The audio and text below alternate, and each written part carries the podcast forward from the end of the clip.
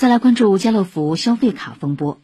知名连锁超市卖场家乐福近期被爆出北京、沈阳等地门店大量商品不支持消费卡结算，部分货架空置。本台记者周一宁暗访了上海多家家乐福门店，发现也有类似现象，近期有所好转。大约百分之九十的商品恢复了购物卡结算，但包括生鲜蔬果在内的所谓福气新选商品仍不能用卡购买。我们来听报道。购物卡现在能用了吗？百分之九十都好用。还有哪些不能用？就是旁边这个东西呢，就这个蓝的。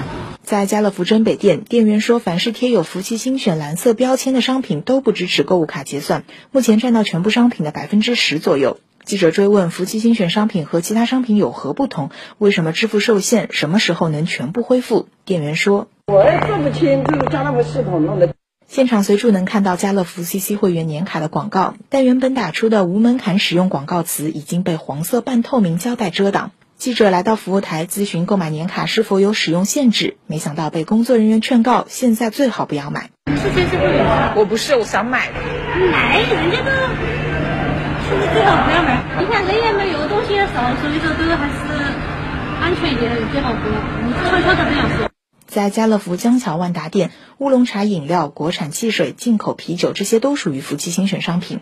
蔬果专柜前还竖着标牌，开始使用自收银模式，专柜人员现场收银，不再经收银机台和自助机台结账，并且不支持购物卡结算。店员说：“年前比这不基本上都不能用，现在还给你放开一点了，现在还能用的多一点。”记者又问了问能否退卡，退不了。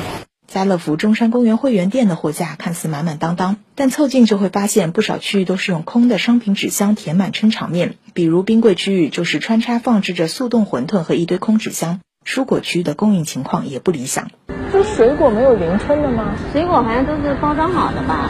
菜可以，菜好像没有吧？哦。打开家乐福小程序，目前显示的上海门店超过二十家。消费者张先生说自己以前常常光顾家乐福宝山店，算是忠实顾客，但现在只想把手里五百元余额的购物卡尽早用完。这不是我一个人的问题，上海其他家乐福也是这样。